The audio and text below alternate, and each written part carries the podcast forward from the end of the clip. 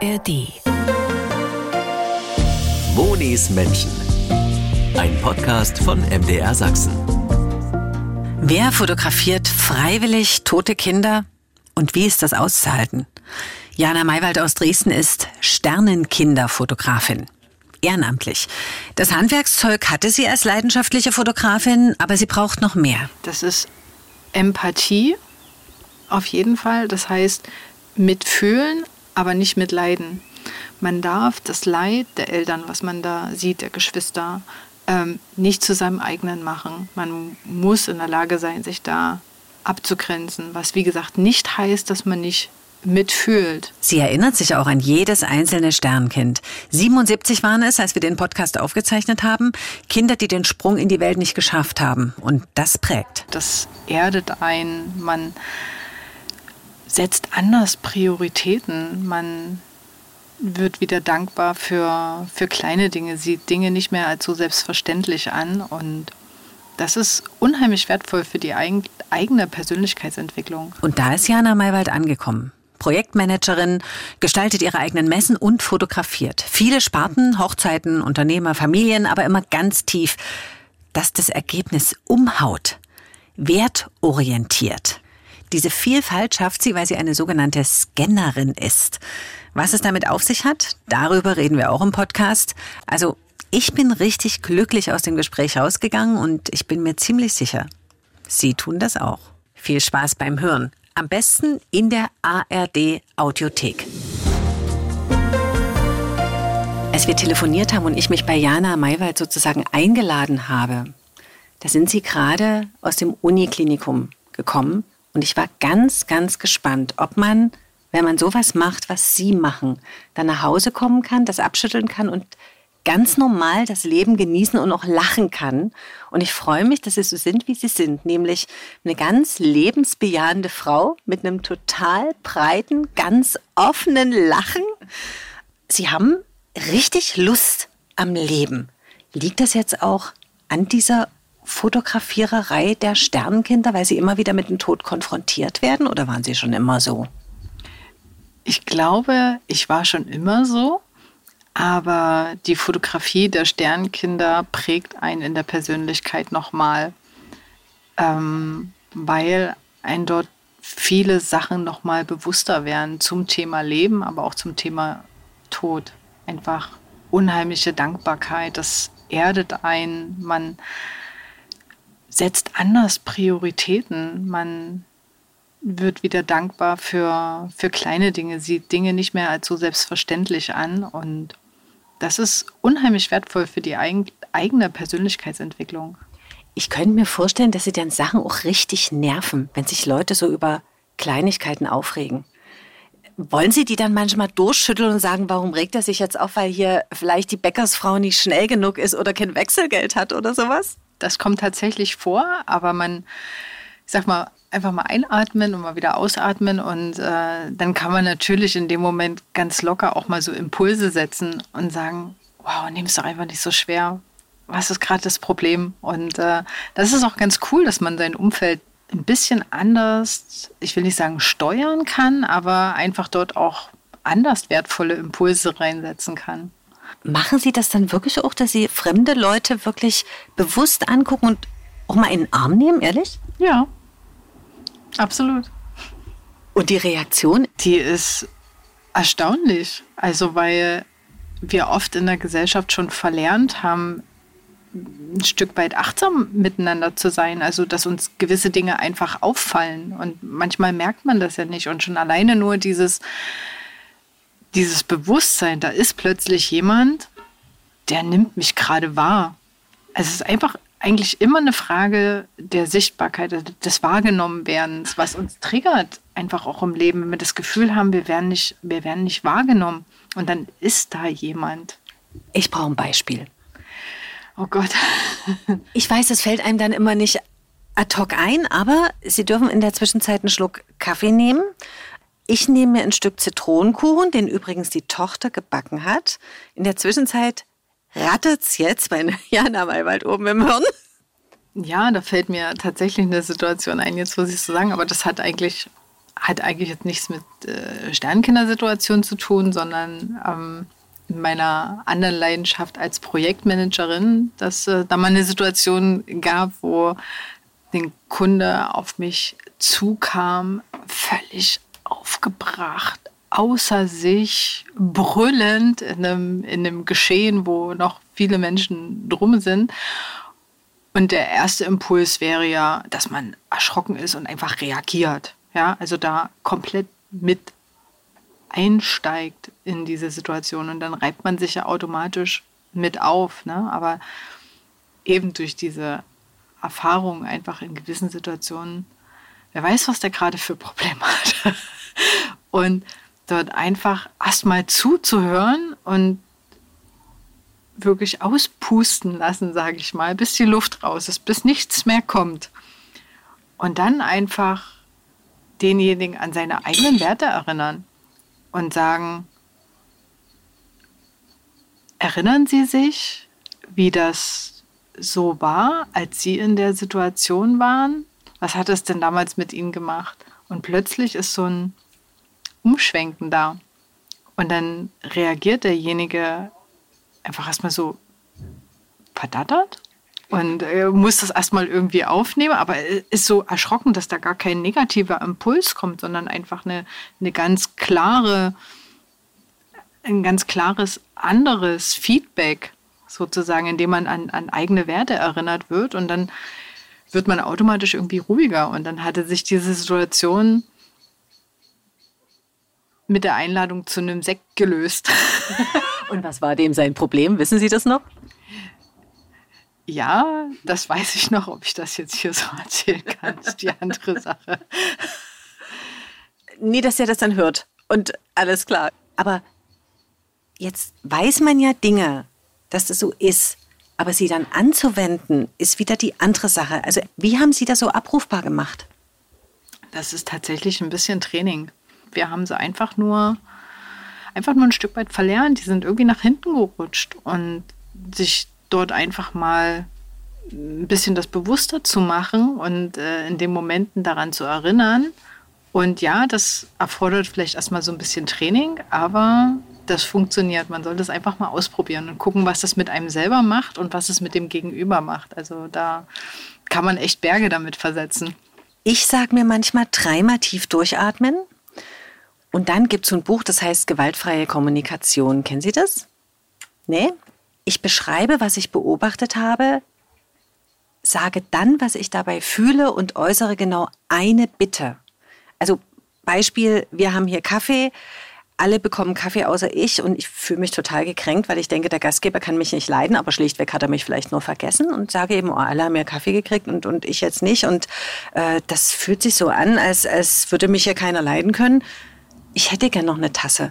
Und die Reaktion ist Wahnsinn weil die Leute wirklich aus allen Wolken fallen. Ach nee, das um Gottes Willen, das haben wir doch nicht so gemeint. Nee, und natürlich kriegst du deine Tasse Kaffee.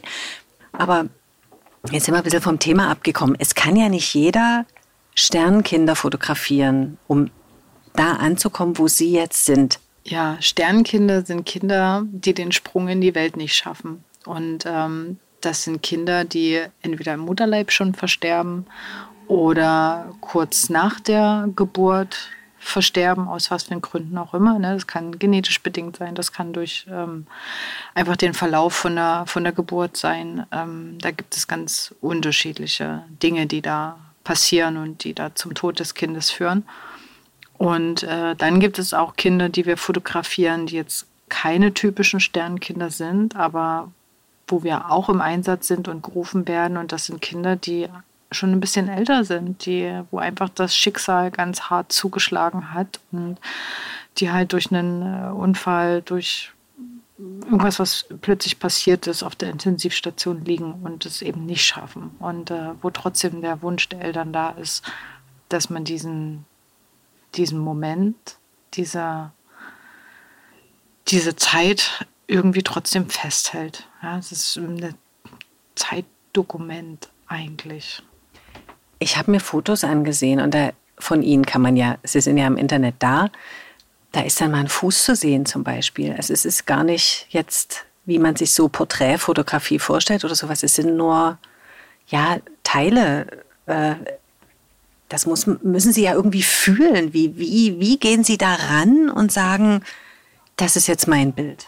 Das ist ganz unterschiedlich, weil das natürlich ähm, auf die, sag ich mal, auf die Entwicklung des Kindes ankommt. Ne? Wenn wir zum Beispiel eine ganz, ganz kleine Woche haben, 14., 15., 16. Woche, ähm, sehen die Kinder ja anders aus und haben wir fotografisch andere Möglichkeiten als bei einem ganz reifen Kind oder bei einem vierjährigen Kind. Und der Ansatz ist dort auch ein anderer, ne, wenn die Kinder schon, schon gelebt haben, als dass jetzt sozusagen ähm, das Kind noch nicht in dem Moment lebend auf die Welt gekommen ist. Und ähm, demnach, wenn man so einen Einsatz macht und reingeht, hat man ja ein paar Vorinformationen. Also wir wissen, welche Schwangerschaftswoche das ist, wie alt das Kind ist, ob es genetisch irgendwelche Veränderungen da sind, irgendwelche Fehlbildungen. Ne? Und das Kind ist so, wie es ist. Und ähm, wir als Fotografen versuchen dann so diese kleinen Details, wie manchmal ist es nur ein Händchen und ein Füßchen, weil es einfach leider nichts anderes hergibt, sage ich mal. Ne? Ähm, einfach durch den Zustand des, des Kindes. Dann ist es halt nur ein Händchen und ein Füßchen, aber das nur in Anführungsstrichen, weil auch dieses Händchen und Füßchen ist so wertvoll für die Eltern. Dieses Bild zu haben, ist das Einzige, was bleibt. Ja, so der letzte Abdruck. Und ähm, wenn Eltern dabei sind äh, beim Fotografieren oder auch Geschwisterkinder, dann ist es, dann ist es eine Mini-Reportage, was da passiert. Man, man beobachtet und äh, sucht jetzt gar nicht so explizit ähm, wie bei einem typischen Shooting, wo man sagt, mach mal die Pose, mach mal die Pose oder die Pose. Ähm, die Augen, Augenblicke passieren und man ist ähm, Beobachter, man, man ist so still mittendrin und fängt eben diese Momente ein, wenn halt ähm, die Kinder so liebevoll in den Arm genommen werden oder wenn die große Schwester auf dem Bett rumhüpft und ähm, man einen Fußvergleich macht, ja, weil ähm, ich der Schwester zum Beispiel gesagt habe, also dein kleiner Bruder, der hat ja viel größere Füße als du. Und die große Schwester sagt, niemals, das kann ich mir nicht vorstellen. Und dann müssen wir das natürlich kontrollieren, ob das so ist. Und dann entstehen so Bilder wie der kleine Fuß von dem Bruder an dem großen Fuß von der Schwester so aneinander ist. Und das sind ja so, so Bilder, die man ja sonst so nicht hat und die aber aus so einer eigentlich natürlichen Atmosphäre raus entstehen, ohne dass es so aufgezwungen ist. Ne? Und das sind, ähm, ja, das ist reportagig, das ist eine Zeitdokumentation, was da passiert.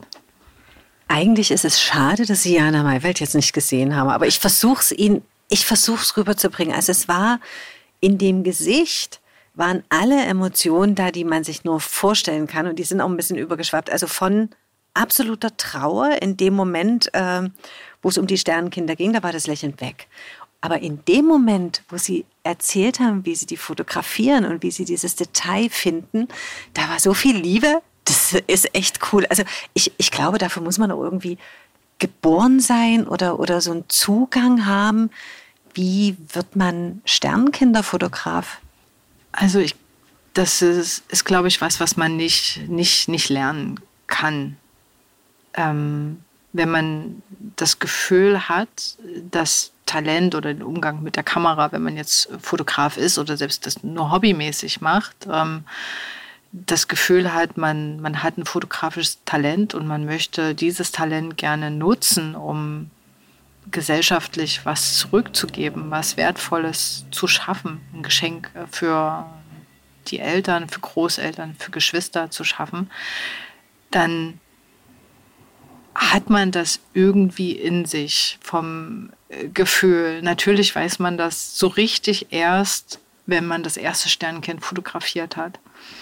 Wie ist es da dazu gekommen? Ich war selber äh, in meinem Hauptberuf in Kurzarbeit während Corona und ja, das Thema Bild, äh, Fotografie war ja bei mir schon immer da.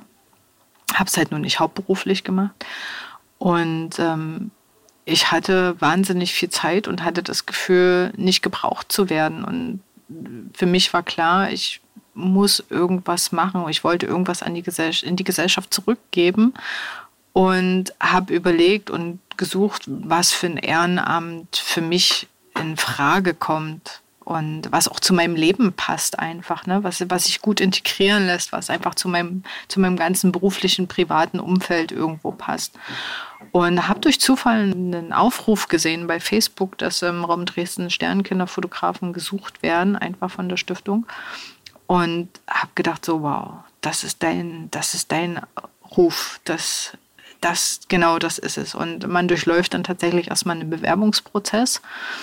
Und äh, um einfach auch für sich selber festzustellen, kann ich mir das wirklich vorstellen? Was steht da wirklich dahinter? Kann ich damit umgehen? Schaffe ich das emotional? Und bringe ich die Voraussetzungen mit, um dass man das machen kann? Ne? Ich stelle mir das wirklich schwierig vor. Zu viel Mitleid geht nicht. Da ziehen sie ja alle noch mehr runter, die sowieso schon unten sind. Gar kein Mitleid zeigen, dort als professioneller Fotograf kommen, geht auch überhaupt nicht. Das heißt, irgendwie ist es ein Mittelweg und ich kann mir schon gut vorstellen, dass man das fühlen muss. Das ist Empathie auf jeden Fall. Das heißt, mitfühlen, aber nicht mitleiden. Man darf das Leid der Eltern, was man da sieht, der Geschwister, ähm, nicht zu seinem eigenen machen. Man muss in der Lage sein, sich da abzugrenzen, was wie gesagt nicht heißt, dass man nicht mitfühlt.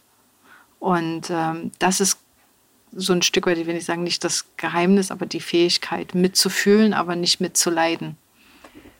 Ganz einfach. Wissen Sie, wie viele Sternkinder Sie schon fotografiert haben? Das sind jetzt 77.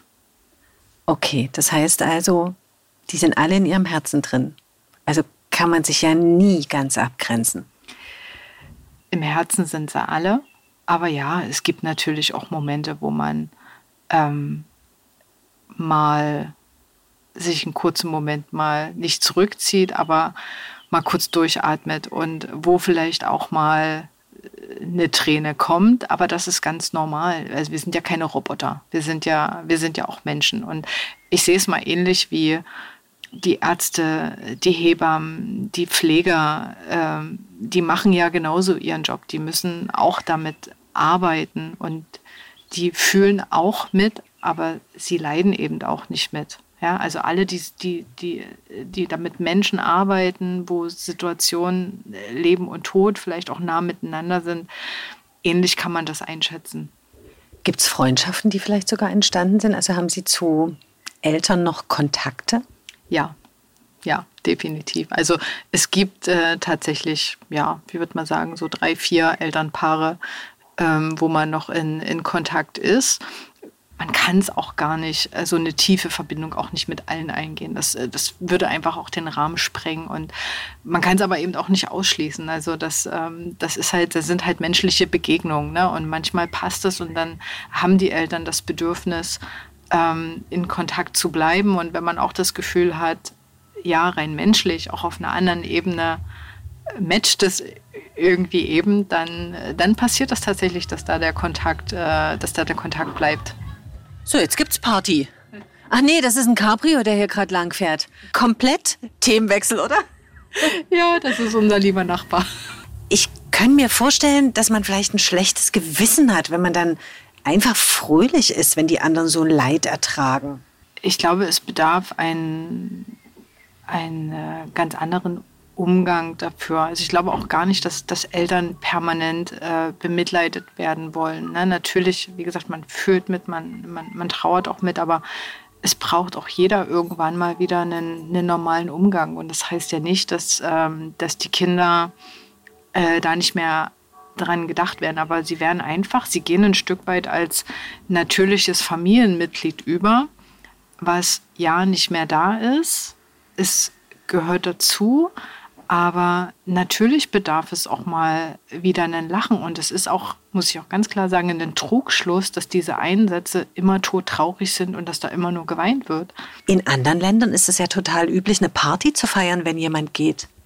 Ja, also es gibt wirklich Momente und die habe ich schon miterleben dürfen, wo es jetzt ähm, man jetzt nicht, nicht, nicht vorstellen kann, dass da übelste Party- und Feierstimmung ist, ne? sondern einfach trotzdem es Momente gibt, wo man, wo man lacht oder sich ähm, witzige Anekdoten erzählt oder wo natürlich auch durch die Unbefangenheit der, der Geschwisterkinder schon Situationen entstehen, wo man, äh, wo man einfach mal schmunzelt oder eine lustige Situation erzählt, auch von den Eltern her. Und ähm, ich sage mal, wer sind wir denn, dass wir, dass wir das werten dürfen, ob da in so einem Moment jetzt Tränen fließen müssen oder ob da gelacht werden darf.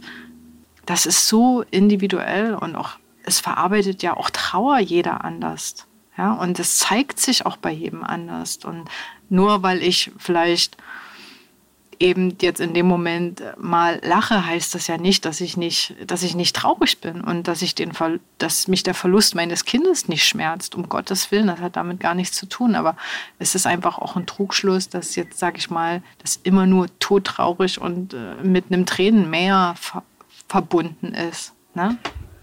Gibt es ein Beispiel, an das Sie sich erinnern, wo Sie sagen, eigentlich bin ich dorthin gekommen und ich wusste, ähm, es ist schlimm, aber es war dann eine ganz schöne, unerwartete Begegnung. Ja, das war, es ist mir in Erinnerung geblieben, äh, die kleine Leira. Das war mein viertes Sternkind und da waren auch die äh, zwei Geschwisterjungs dabei. Die waren vier und zwei.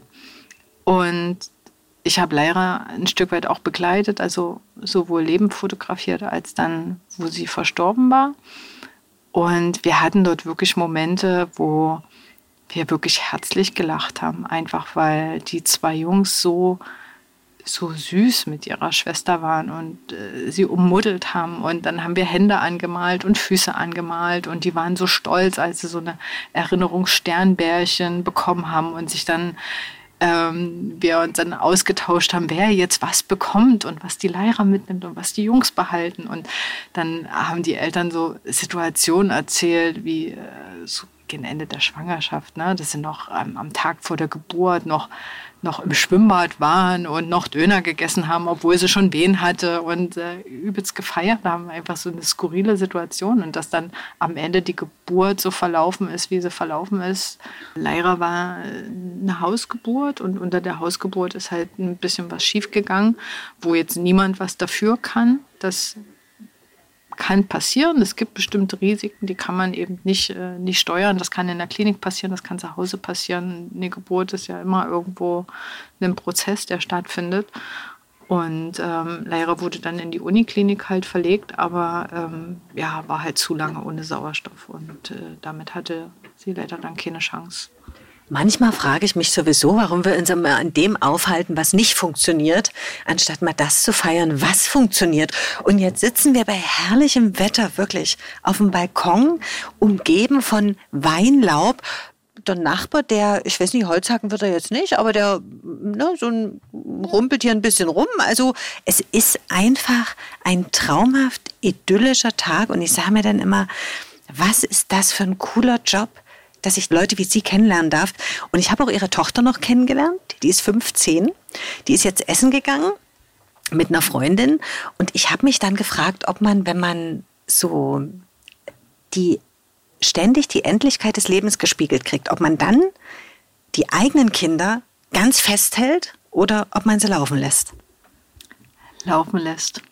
Ja, was man, was man liebt, das lässt man los und wenn es zurückkommt, ist es wunderbar. Ähm, natürlich wäre das fatal, einfach auch für die Entwicklung der alten, eigenen Kinder, wenn man sie jetzt irgendwie in den Kokon packen würde, ja, und äh, so eng umklammern würde, dass sie, dass sie irgendwie gar nicht mehr atmen können. Ist immer ein gesundes Maß eigentlich glaube ich. Und gerade in dem Alter, ja, mein Gott, die bekommen Flügel. Natürlich muss man sie laufen lassen. Die müssen den Sommer genießen. Das ist äh, Teenager-Sommer. Die, die müssen raus. Ich glaube, das hat auch was mit Vertrauen zu tun. Ich sage mir dann so ein Vertrauen, wenn man die Kinder laufen lässt, das stärkt die Kinder auch unwahrscheinlich, weil die spüren das ja, dass das Vertrauen da ist. Und verheiratet sind sie natürlich auch. Ja, seit 17 Jahren. Ach ja, so alt sehen sie noch gar nicht aus in der Blüte des Lebens. ja, jetzt will ich es aber wissen. Na, Im Oktober wäre ich 43, ja. Was mir auffällt, ähm, Handy liegt immer neben Ihnen. Normalerweise macht man es aus bei solchen Gesprächen, aber geht nicht, ne? Naja, nee, das Handy ist schon ein wichtiges Arbeitsmittel, aber auch für das Ehrenamt der Sternkinderfotografie ist es eigentlich immer on, weil wir ja wie die Freiwillige Feuerwehr agieren. Also wir haben ja auf dem Handy so ein, das nennt sich Alarm-Dispatcher.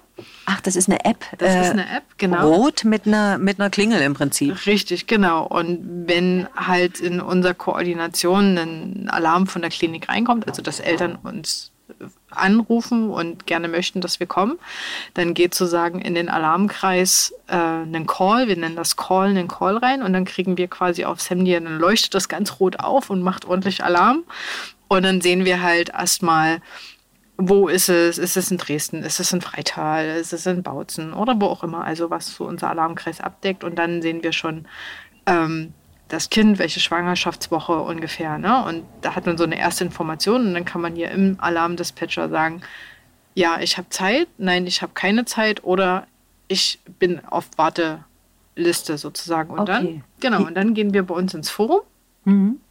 und dann haben wir hier eine Koordination Einsätze und dann sehen, das sind zum Beispiel gerade ganz aktuelle Calls. Also hier sehen wir, was gerade deutschlandweit hier passiert, wo überall Sternkinder sehen. Wir sehen hier Trier, Stuttgart, Berlin, Amberg, Leer, Linz. So Bremen. viele, so das viele. Das ist gerade aktuell. Das ist äh, gerade aktuell offen. Also die, Sie sehen, die, äh, das sind alles gerade offen, wo Fotografen im Einsatz sind. Also das sind so jeden Tag so 15 Calls bestimmt, die so bundesweit kommen. Genau. Und äh, dann sehen wir, wenn wir hier zum Beispiel rein, wir gehen jetzt einfach mal hier rein, dann sehen wir sozusagen die Klinik, mhm. Bundesland, wer hat kontaktiert, sind die Eltern selber, ist das Krankenhauspersonal, wer ist Ansprechpartner, mhm. haben wir ein paar Informationen zu den Eltern, ein paar Details und dann, sage ich ja zum Beispiel jetzt gerade noch keiner reagiert, noch kein Fotograf, hat sich noch niemand gefunden, dann geht man hier sozusagen rauf und sagt, hier, ich habe Zeit, ich lege los, ich kontaktiere die Klinik, die Eltern und dann gehen wir in den Einsatz rein. Und dann kann es auch mal sein, äh, Mann und Tochter bleiben dann beim Armbrot alleine sitzen. Das kommt mal vor, ja. Man muss sich eben, man muss aber trotzdem immer die Waage halten, ne? Muss man. Also man muss natürlich aufpassen, dass, äh, sag ich mal, die Familie jetzt nie drunter leidet. Ne? Also die Familie muss natürlich ein Stück weit mitziehen und Verständnis dafür haben, haben sie auch, aber man kann natürlich jetzt nie immer das Ehrenamt Familienangelegenheiten vorziehen. Ne? Gerade wenn man doch irgendwie äh, Familienfeiern hat oder es jetzt ein Geburtstag ist oder man versprochen hat, dass man gemeinsam eine Aktivität einfach hat, wo sich alle drauf freuen und dann kommt ein Call rein, dann muss man halt auch manchmal sich für die Familie einfach entscheiden, obwohl man es natürlich gerne machen würde. Aber wir sind, ich bin ja nicht nur allein in Dresden, ja. Wir sind aktuell zehn aktive Fotografen. Ähm, das heißt, ich muss ja nicht jeden Einsatz abdecken, sondern wir sind da ganz paar Leute, die da ähm, agieren können und wir decken uns da auch immer gegenseitig ab. Also das passt eigentlich ganz gut. Sie machen jetzt nicht nur die Sternfotografie, weil das ist ja ehrenamtlich. Von irgendwas müssen Sie auch leben und Sie haben gesagt, zu Corona ging es ganz schön runter. Was war denn los? Ja, also in meiner Brust schlagen ja zwei Herzen. Äh, das ist einmal das Projektmanagement bei der Messe Dresden. Ich liebe meine Messen. Ich mache das mit so einem Herzblut und so, so gerne. Äh, meine Hochzeitsmesse, Menschspielemesse, dann alles, was so noch ringsrum äh, da ist, was ich noch mit messetechnisch unterstütze meine Projekte, ja, da geht mir immer das Herz auf, weil da kann ich, äh, da kann ich entwickeln, da kann ich, äh, habe ich meine Spielwiese und ähm, kann dort wirklich ähm, Projektmanagement machen, was das Herz begehrt. Das heißt also, Sie machen Messen, aber zu Corona gab es ja nichts.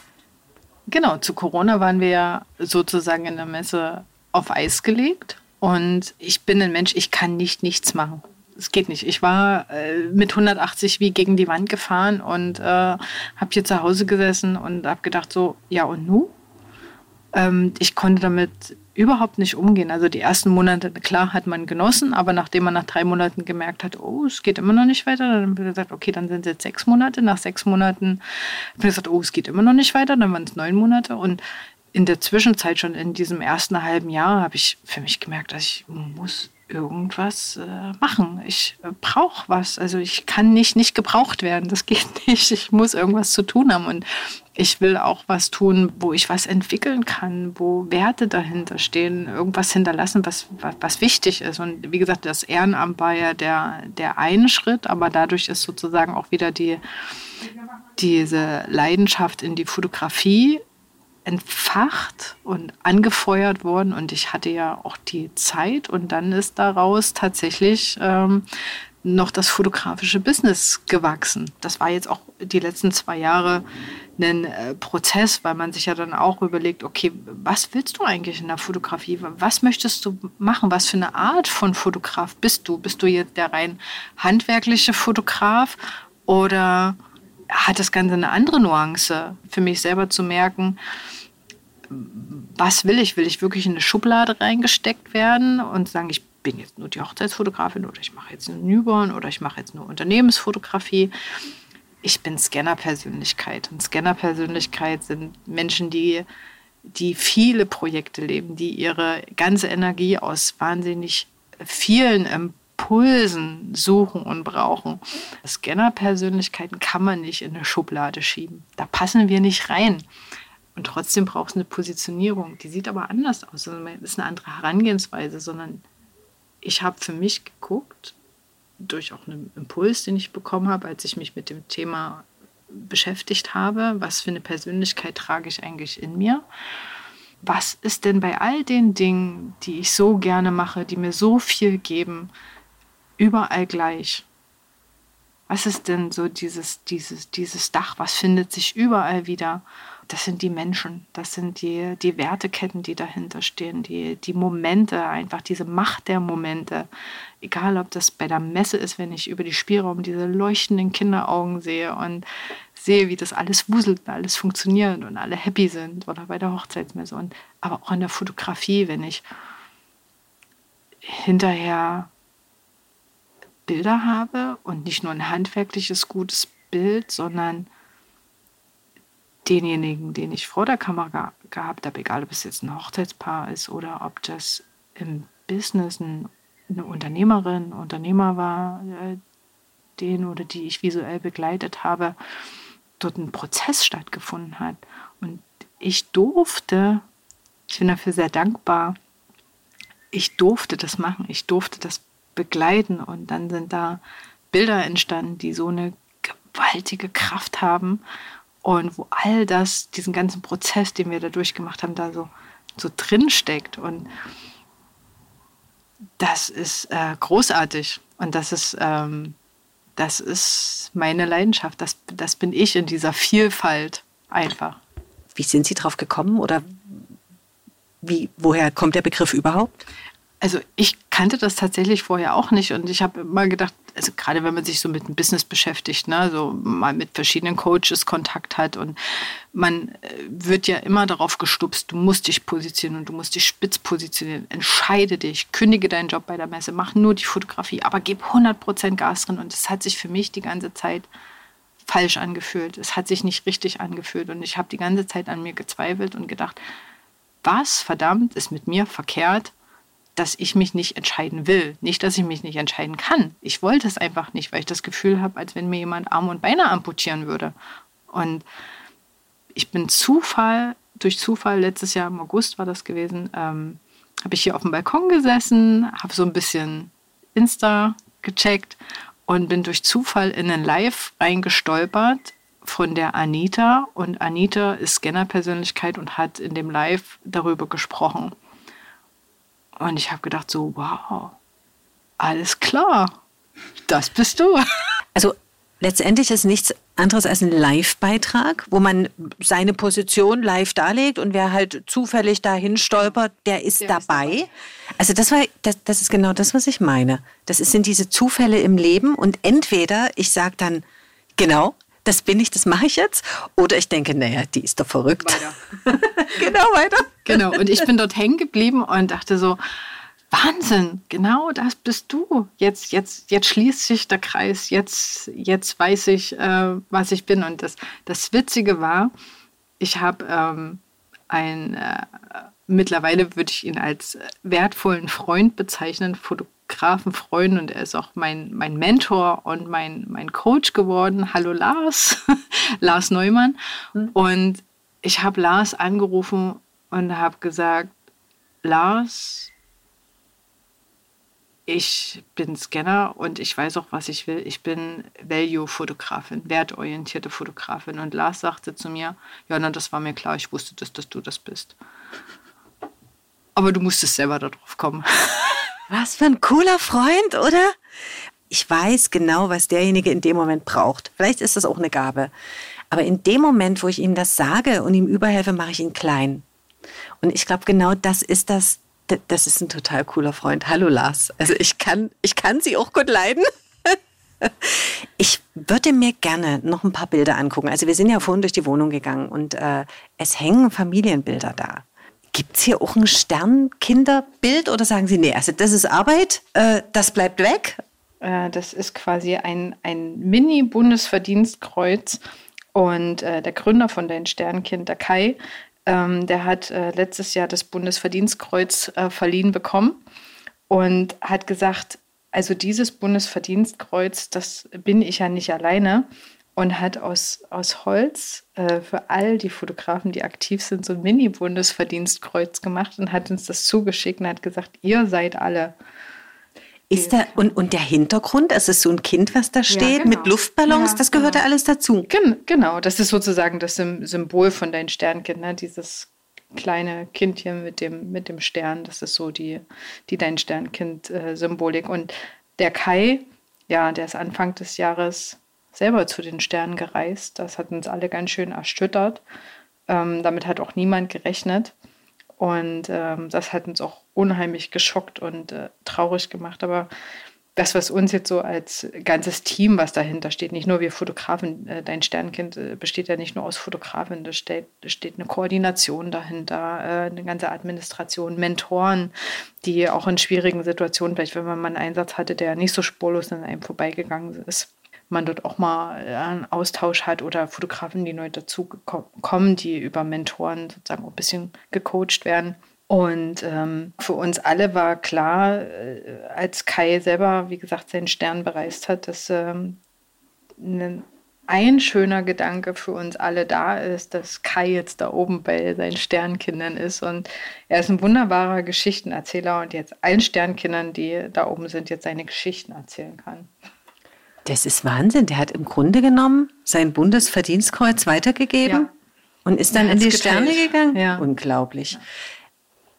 Daneben ist ein ganz großes Familienfoto. Das sieht wirklich ganz natürlich aus. Wen lassen Sie fotografieren, wenn Sie sich. Äh, das hat äh, auch ein ja, ganz guter Fotografen, bekannter Freund, äh, der Daniel Mangatter damals von uns gemacht. Der war, ist auch ein Hochzeitsfotograf gewesen, kannte ich von der Messe. Und ich habe gedacht, also Daniel kann uns gut einfangen und ähm, ja, da hat Daniel damals die Bilder von uns gemacht. Hat er gemacht und die Tochter ist ja noch viel kleiner, ja, die ist ja jetzt 15 genau, das ist. schon zu lange her und das ist so das Übel als Fotografin oder Fotograf, man kommt selber selten dazu. Man ist immer auf den Bildern nicht drauf, wenn man gut fotografieren kann. Und äh, hier ist ja eine ganze Fotowand, da steht Family dran eingefangene Momente. Eigentlich das ist es. Also hier zum Beispiel ja. drei spielende Kinder aufeinander. Genau. Also die hocken alle auf dem Rücken. Mein Neffe, meine Nichte, meine Tochter, genau. Und hier so auch äh, Faxenbilder von der Tochter, also wo die eine Grimasse zieht. Ja, genau, das war in, in, Südafrika das erste Mal bei den Großeltern in Südafrika, genau.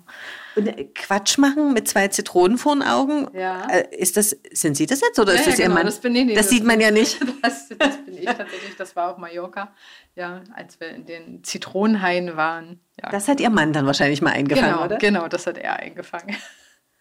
Also, äh, oder hier, ähm, das sieht aus wie im Dschungel, aber ich glaube, das ist gar kein Dschungel. Also so unter grünen Blättern vorgucken. Ja, das war im Maisfeld hier oben bei uns in Endölschen.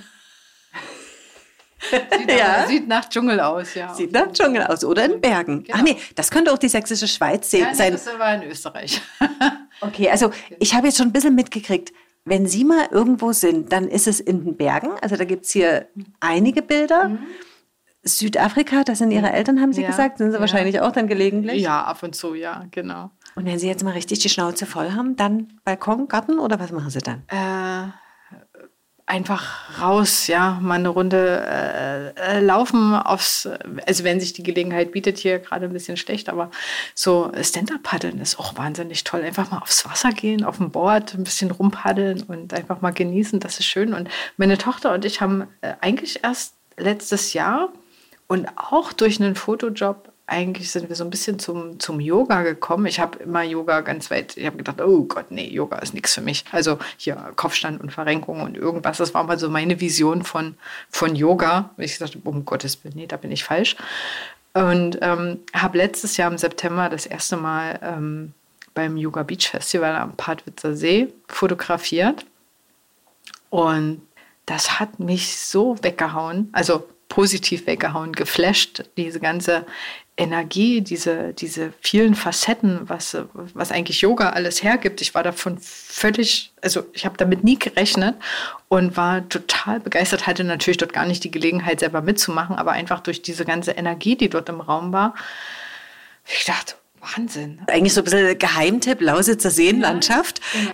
Da haben die einen großen Sandstrand jetzt aufgeschüttet. Ist wunderbar, traumhaft klares Wasser. Und gut, dort kann man Stand-Up-Paddling machen, kann man sich alles ausleihen. Aber Yoga müssen die ja dann draußen machen, oder? Genau, das war so ein richtiges Festival. Genau, das ging über, über ein Wochenende. Ich war das erste Mal dabei als Fotografin und habe dort eben auch genau diese wertvollen Momente eingefangen. Ne? So diese, diese Situation, was, was macht das mit einem Menschen, wenn man wenn man einfach mal loslässt, wenn man einfach mal fühlen kann und so sein kann, äh, wie man, wie man ist. Und das ist Wahnsinn, was für eine, was für eine Anbindung da, also menschlich gesehen, obwohl man sich nicht kennt, da einfach im Raum ist, wie Menschen dort aufeinander zugehen. Also das hat mich, hat mich wahnsinnig äh, inspiriert und äh, begeistert und habe dann im zwischen Weihnachten und Neujahr haben wir uns eine kleine Auszeit genommen, hier gar nicht weit weg im Erzgebirge hier in Hermsdorf waren wir dort in einem Kurzurlaub und habe dann dort zu meiner Tochter gesagt, wollen wir mal eine Yogastunde machen? Und dann haben wir dort zusammen so eine